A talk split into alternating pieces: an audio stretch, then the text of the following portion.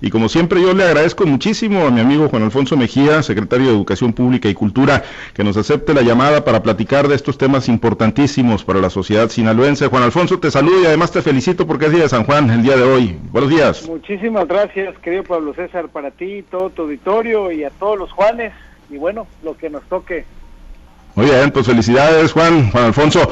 Oye, pues bueno, estamos en la etapa de cierre del presente ciclo escolar. Ustedes hacían algunas valoraciones sobre, pues finalmente a través de la modalidad de los centros comunitarios de aprendizaje, pues cómo lograron rescatar del abandono escolar, de la deserción a, miles, más de 50 mil niños, niñas, adolescentes del estado de Sinaloa, Juan Alfonso. Pero bueno, este ciclo marcado por la pandemia supuso retos muy, muy extraordinarios para la comunidad educativa. Yo creo que sobre todo tres cosas puntualizo contigo y tu auditorio. Primero que nada, pues fue mantener la salud de la comunidad educativa. Segundo, mantener a los niños en la escuela. Y tercero, impulsar estrategias de contención. Esas estrategias de contención son las que nos permitía informar a la sociedad sinaloense que habíamos recuperado 53.545 niños. Y entonces nos preguntaremos, pues, ¿de qué tamaño era el hoyo? Bueno, de 141.598 en el mes de febrero.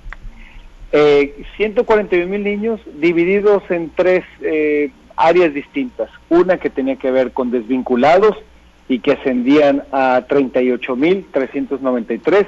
Se perdió comunicación con ellos, ya fuera a distancia o presencial que los hubieran ido a buscar, que estuvieran en contacto con ellos el reforzamiento educativo, es decir, que sí están en la escuela, pero 46 mil estaban por debajo del 6.9 y luego aquellos que definitivamente necesitaban, necesitaban un acompañamiento, ya fuera por un tema de rezago educativo o una situación socioemocional, y eran 56 mil.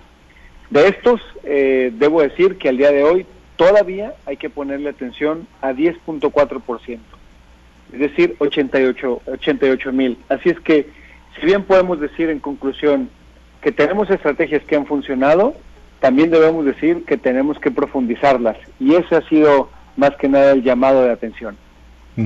Ahora, eh, Juan Alfonso, y bueno, en, esta transición, ¿no? De cerrar el ciclo 2020-2021 a lo que vendrá para el ciclo 2021-2022, eh, pues si bien logran rescatar a miles de estudiantes a los que ya no tenían localizados, que pues no sabían, ¿no? Si estaban en contacto, si estaban eh, cursando de alguna manera en alguna de las modalidades o a través de alguno de los mecanismos diseñados, su pues educación, ¿no? En alguno de los niveles.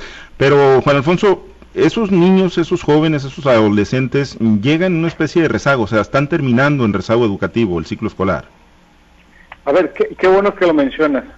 Echamos a andar un instrumento aquí, nuevamente eh, sinaloense, que es una valoración de conocimientos básicos.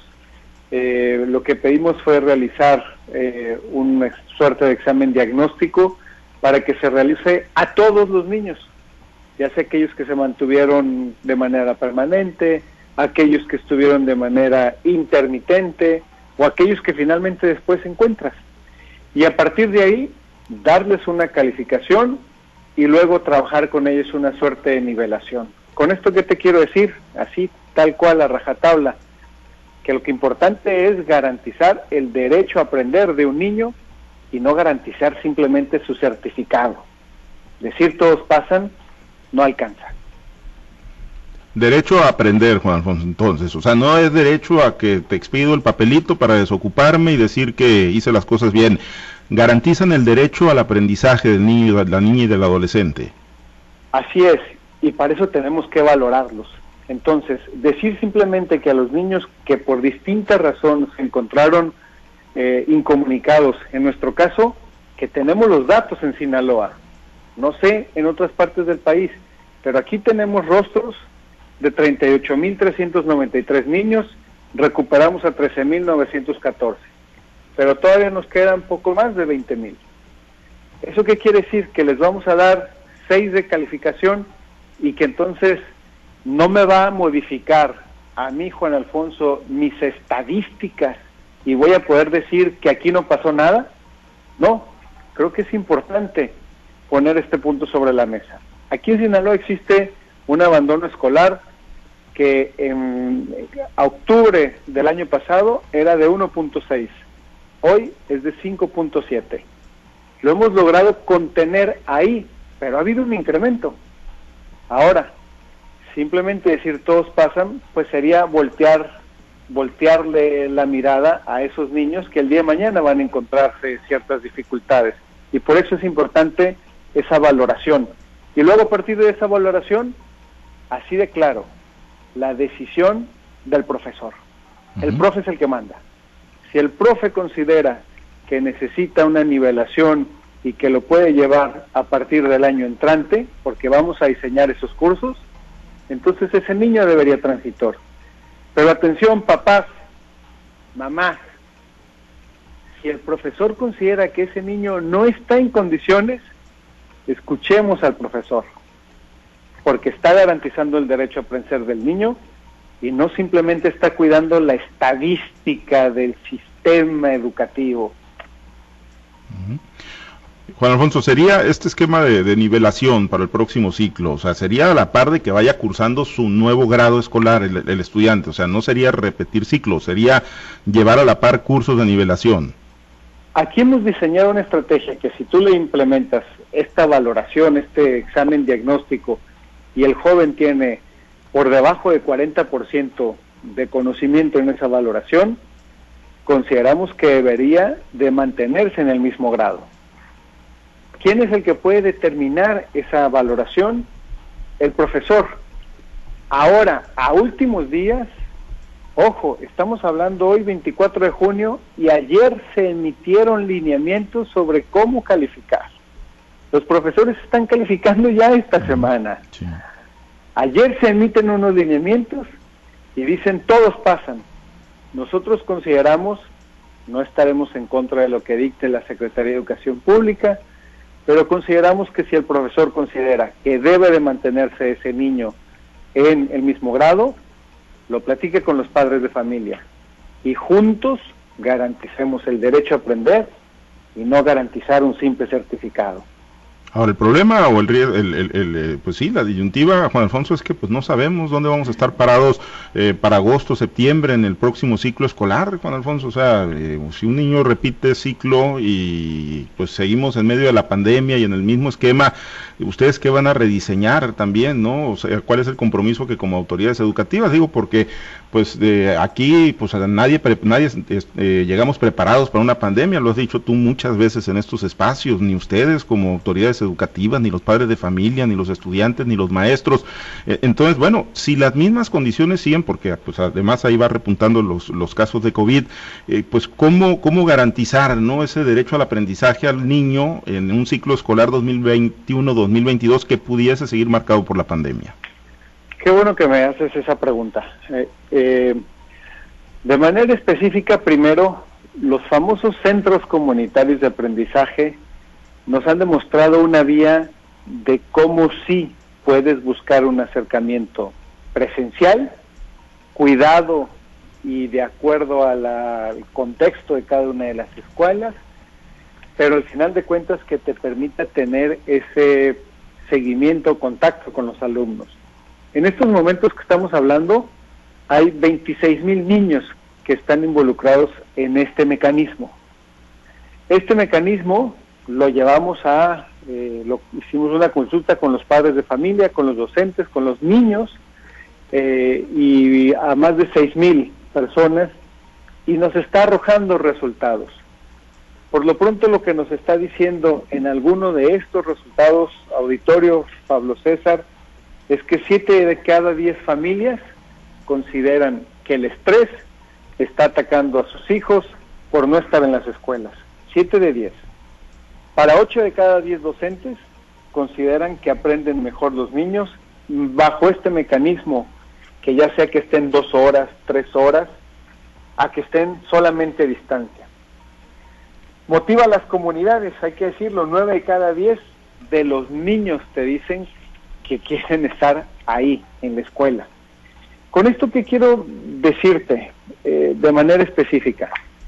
A ver, puede haber un semáforo rojo, si es semáforo rojo, tendremos que estar a distancia.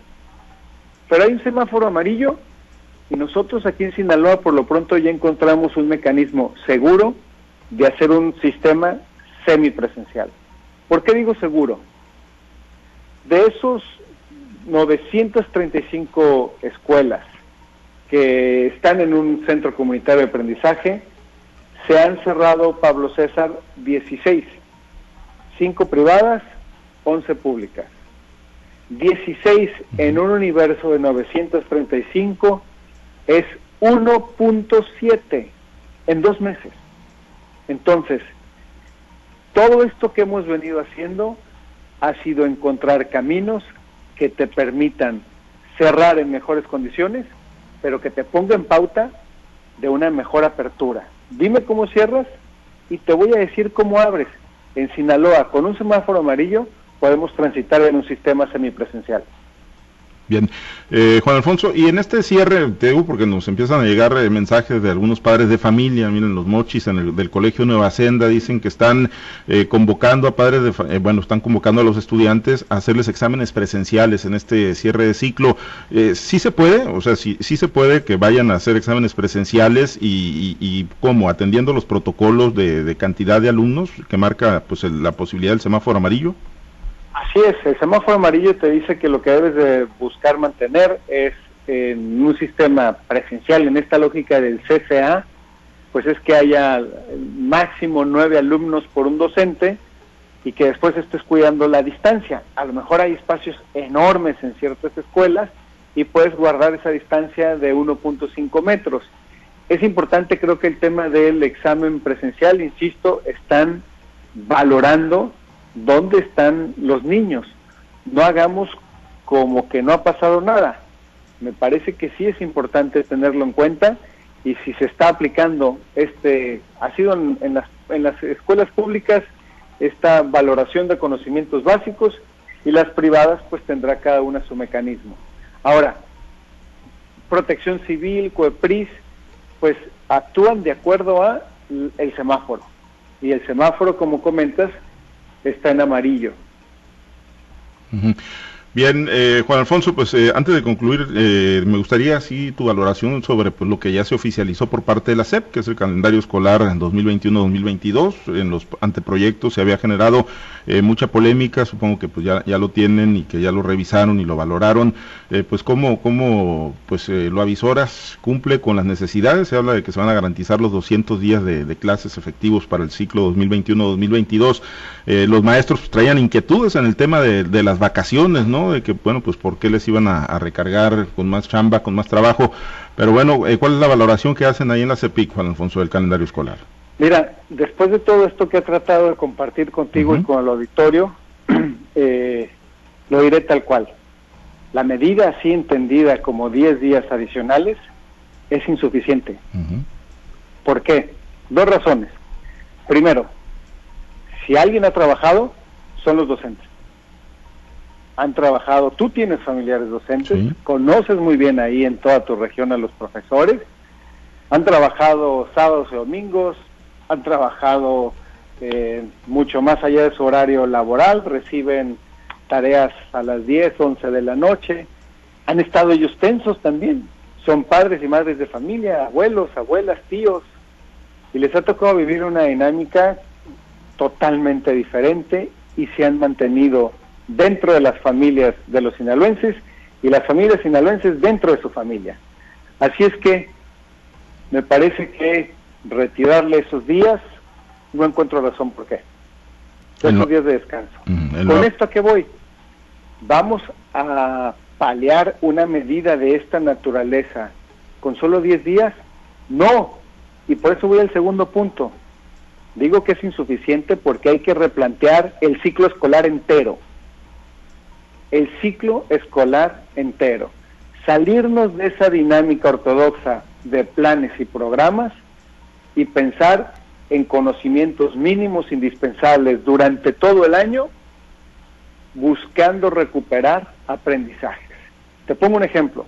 Los niños de tercero de primaria salieron de las aulas a unos meses de haber cursado o estar cursando primero de primaria y nunca se pararon en segundo. Van a llegar a tercero y no han estado en la escuela. ¿Qué podemos esperar de ellos? Ah, bueno, les vamos a dar un certificado y las cifras del sistema educativo no se van a mover. Me parece que eso no es nuestra vocación. O, no, hay que venir 10 días antes para ponernos al corriente. Tampoco me parece que sea nuestra vocación. Replanteemos el ciclo escolar entero. Aprendizajes mínimos indispensables. De manera integral. Entonces, Juan Alfonso, pues agradecerte mucho y vamos a estar muy, muy en contacto, ¿no? En los preparativos que se hagan para el ciclo 2021-2022, que arrancaría el 30 de agosto del 2021, eh, de acuerdo a este calendario que, que ya es inamovible, Juan Alfonso.